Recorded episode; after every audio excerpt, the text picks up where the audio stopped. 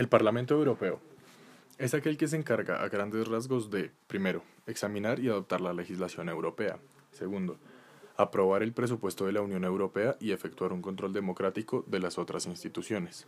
Tercero, dar el visto bueno sobre acuerdos internacionales que son importantes respecto de los nuevos Estados miembros de la Unión Europea o de acuerdos de asociación y comercio entre la Unión Europea y los demás países. Tiene funciones legislativas, de supervisión y presupuestarias. Las funciones legislativas son aprobar la legislación de la Unión Europea junto con el Consejo de la Unión Europea a partir de las propuestas de la Comisión Europea. Segundo, decidir sobre acuerdos internacionales. Tercero, decidir sobre ampliaciones. Cuarto, revisar el programa de trabajo de la Comisión y pedirle que elabore propuestas de legislación.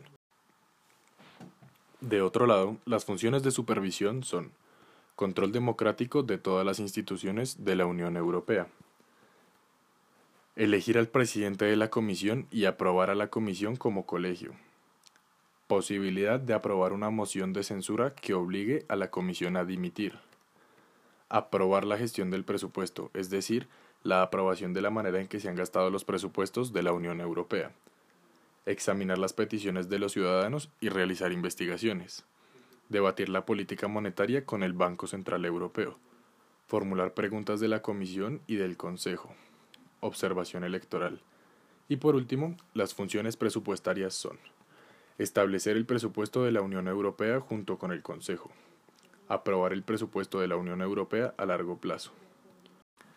La composición del Parlamento Europeo se encuentra en el artículo 14, apartado segundo del Tratado de la Unión Europea. Anteriormente, se componía de 750 miembros más el presidente, con un mínimo de seis diputados por Estado miembro. Ningún Estado miembro puede tener más de 96 escaños, los cuales se asignan sobre la base del tamaño de la población del Estado miembro. Tras el retiro del Reino Unido de la Unión Europea, se ha debatido la redistribución de sus 63 escaños.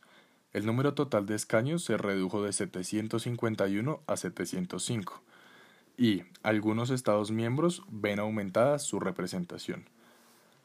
El número de diputados al Parlamento Europeo que se elegirán en cada Estado miembro es el siguiente. Alemania 96, Francia 79, Italia 76, España 59, Polonia 52, Rumania 33, Países Bajos 29, Bélgica, Grecia, Hungría, Portugal, Suecia y la República Checa 21, Austria 19, Bulgaria 17, Finlandia, Dinamarca y Eslovaquia 14, Irlanda 13, Croacia 12, Lituania 11, Letonia y Eslovenia 8, Estonia 7, Chipre, Luxemburgo y Malta 6. Después de cada elección, el Parlamento tiene que reunirse, sin necesidad de convocatoria previa, el martes siguiente a la expiración del plazo de un mes, y también tiene que reunirse cada año sin necesidad de convocatoria previa el segundo martes del mes de marzo. Para el Parlamento Europeo al año 2020 existen seis esferas principales en lo que compete a los retos. Estas son, en primer lugar, el panorama económico.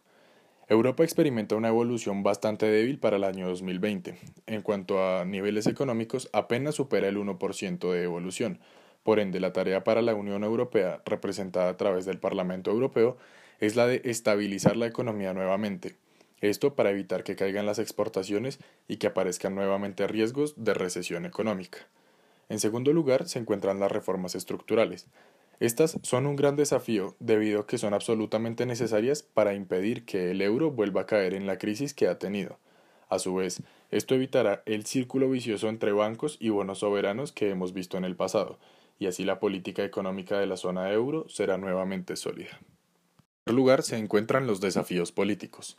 En cuanto a esto, en el año 2020, la Unión Europea ha experimentado un gran reto debido a la salida del Reino Unido de la Unión Europea. Esta situación no reduce la presión de los nacionalismos de las fuerzas opositoras de la Unión Europea, puesto que éstas defienden su perspectiva de que se irrespeta el Estado de Derecho y que el presupuesto es insuficiente.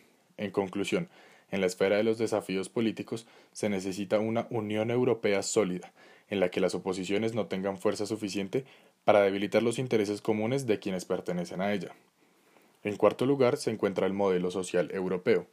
Este reto refiere a la necesidad de un nuevo modelo social, con una mayoría de solidaridad en todos los Estados miembros, puesto que la oposición de la Unión Europea, empezando por el Reino Unido, ha sostenido que existe una despreocupación colectiva por el bienestar individual de cada país que conforma la Unión Europea, idea que hoy en día es bastante oída en diferentes países que aún son miembros. En el quinto lugar se encuentra el cambio climático, que juega un papel sumamente importante en la actualidad europea, puesto que es la nueva tendencia en este continente. Para garantizar el compromiso de la Unión Europea con el cambio climático, el Pacto Verde Europeo marca la agenda de trabajo en la actualidad. Para ello, la Comisión prevé presentar la propuesta de ley de clima, la estrategia industrial, el plan de acción de economía circular o la estrategia de biodiversidad 2030. Además, será importante lo que lleven a cabo las administraciones individualmente, así como el empuje de la sociedad civil para adoptar medidas más ambiciosas para el cuidado del medio ambiente.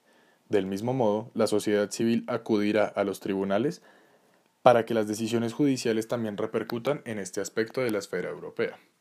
Por último, en sexto lugar se encuentra el mercado global, cuyo principal reto consiste en la reactivación económica del viejo continente, puesto que la economía se encuentra bastante debilitada, tal como se explicó en el primer reto de esta lista. Por lo cual es deber del Parlamento Europeo estudiar las estrategias que la economía europea debe adoptar para un nuevo entorno global, situación que aunque no depende enteramente de la Unión Europea, sí está bastante comprometida con esta. Es de anotar que el análisis de los retos dispuestos para el Parlamento Europeo se ve claramente afectado por la actual pandemia. Sin embargo, esto no significa que no se van a tener en cuenta los aspectos aquí relacionados, simplemente se complementarán con las medidas que deben tomarse en cada caso respecto a la situación que vive cada país para afrontar la situación que hoy en día atraviesa el mundo entero y no solamente Europa.